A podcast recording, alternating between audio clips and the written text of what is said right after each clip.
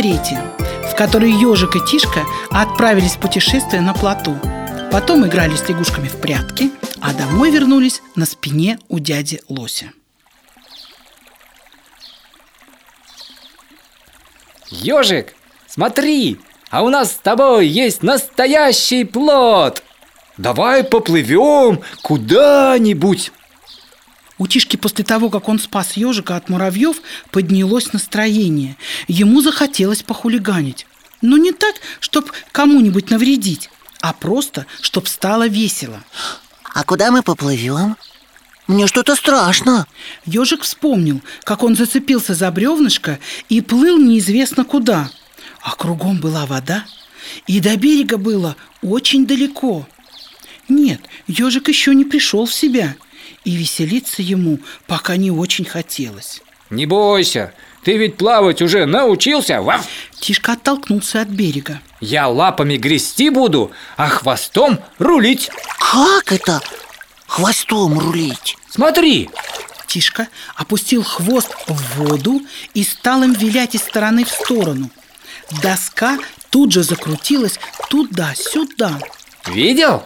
При виде такого радостного и неунывающего друга настроение у ежика тоже стало подниматься. Да, получается. Сказал он обрадованно. А я что буду делать?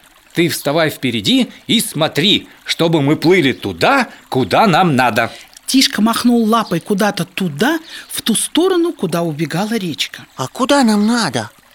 Озадаченно спросил ежик и почесал лапкой свою макушку. С нами там, куда нам надо, ничего плохого не случится? Он все еще не мог забыть, как муравьи ползали у него между иголками и кусались.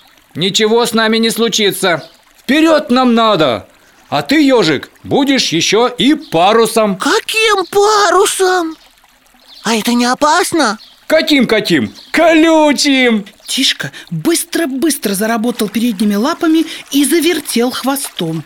Парусом быть совсем не опасно. Наоборот, интересно даже. Вот увидишь. Так они и поплыли. Сначала медленно, потом ветер стал дуть в колючую спинку ежика, и плот начал набирать скорость. Друзья отправились в плавание.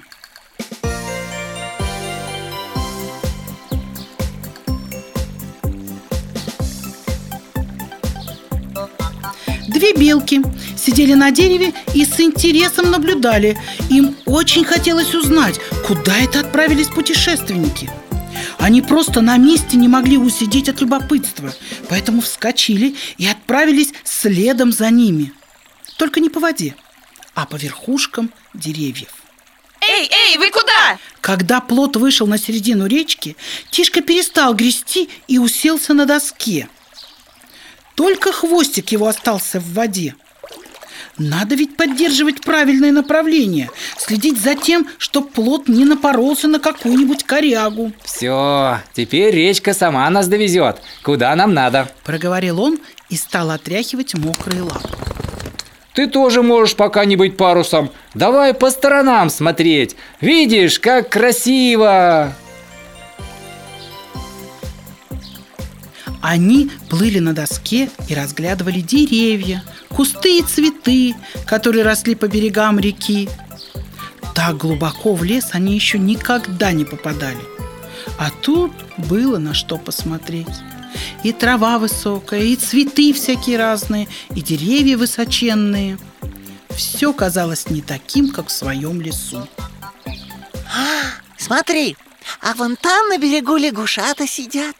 Давай подплывем к ним, поиграем во что-нибудь. Давай. Согласился Тишка, он повернул руль-хвостик и направил плот к берегу. Лягушки, давайте играть. Закричал обрадованный ежик, когда они с Тишкой вылезли на берег. Давайте, давайте, мы в прятки любим играть. Сейчас мы спрячемся, а вы нас искать будете. Уа. И лягушата один за другим нырнули в воду. А где мы их теперь искать будем? Я ведь нырять не умею и боюсь. Знаешь, как я испугался, когда ты меня в воду с головой окунул? Тогда надо было тебя от муравьев спасти По-другому не получалось А я тоже нырять под воду не люблю Мне вода в нос и в уши попадает что мы теперь будем делать? Развел лапками ежик. Как мы их найдем? Видишь, какие они хитрые Взяли и под воду все попрятались Ничего мы делать не будем Раз эти лягушата такие умные, спрятались там, где мы их найти не можем, пусть и сидят под водой. А мы с тобой домой отправимся. Мы опять на доске поплывем. Нет, на доске не получится. Тишка почесал ухо задней лапой. Речка в другую сторону течет, и ветер в другую сторону дует. Тут даже твой колючий парус не поможет. Мы еще дальше от дома уплывем. Что же делать? До дома далеко, а скоро стемнеет и наступит ночь. Мы знаем, что делать! Мы знаем, знаем, знаем! Закричали с дерева белки. Ведь когда ежик с Тишкой отправились в плавание, они поскакали за ними следом. Перепрыгивали с ветки на ветку, с дерева на дерево и все время были рядом. Беспокоились, как бы чего ни случилось с друзьями – вот и сейчас они сидели на дереве, прямо над тем местом, где разговаривали ежик и Тишка. Все видели и слышали. Как вы здесь очутились? Тишка задрал голову и посмотрел вверх. Мы не очутились. Мы по деревьям прибежали, следом за вами. Вот и оказались здесь. Так вы знаете, как нам поскорее добраться до дома? Конечно, знаем, конечно, знаем. Вам вместе с нами надо прыгать по верхушкам деревьев. Вот быстрее и получится. Нет, нет. Замахали лапами ежик и Тишка. Мы по деревьям прыгать не умеем. Это вы такие ловкие, а мы можем только по земле бегать. Да, мы ловкие. Надо что-то придумать. Белочки уселись на ветке и стали думать. Тишка с ежиком тоже стали думать. Только ничего такого умного им в голову не приходило. Я придумала! И я придумала. Я видела тут недалеко, дядя Лось был, он яблоки лесные ел. Надо его найти и попросить, чтобы он отвез ежика и Тишку домой. Он ведь быстро ходит и даже бегать умеет. Это у него еще быстрее получается. Я сейчас позову его. Белочка перепрыгнула на соседнее дерево, потом на другое и умчалась. А он нас повезет? Спросил Тишка. Он еще не был знаком с дядей Лосем и поэтому засомневался. Вдруг ему не захочется нас вести? Зачем мы ему? Но через некоторое время зашуршали листья, затрещали кусты, и на берег вышел дядя Лось. Так, Он посмотрел на друзей, доедая яблоко. этого колючего я знаю. Это ежик. А этот лохматый кто такой? Это мой друг, Тишка.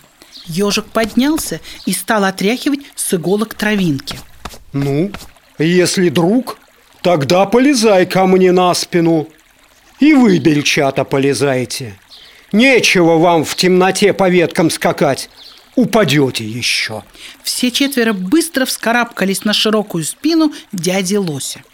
Держитесь крепче. Сказал он им и побежал в сторону полянки, откуда отправились в путешествие ежик и Тишка.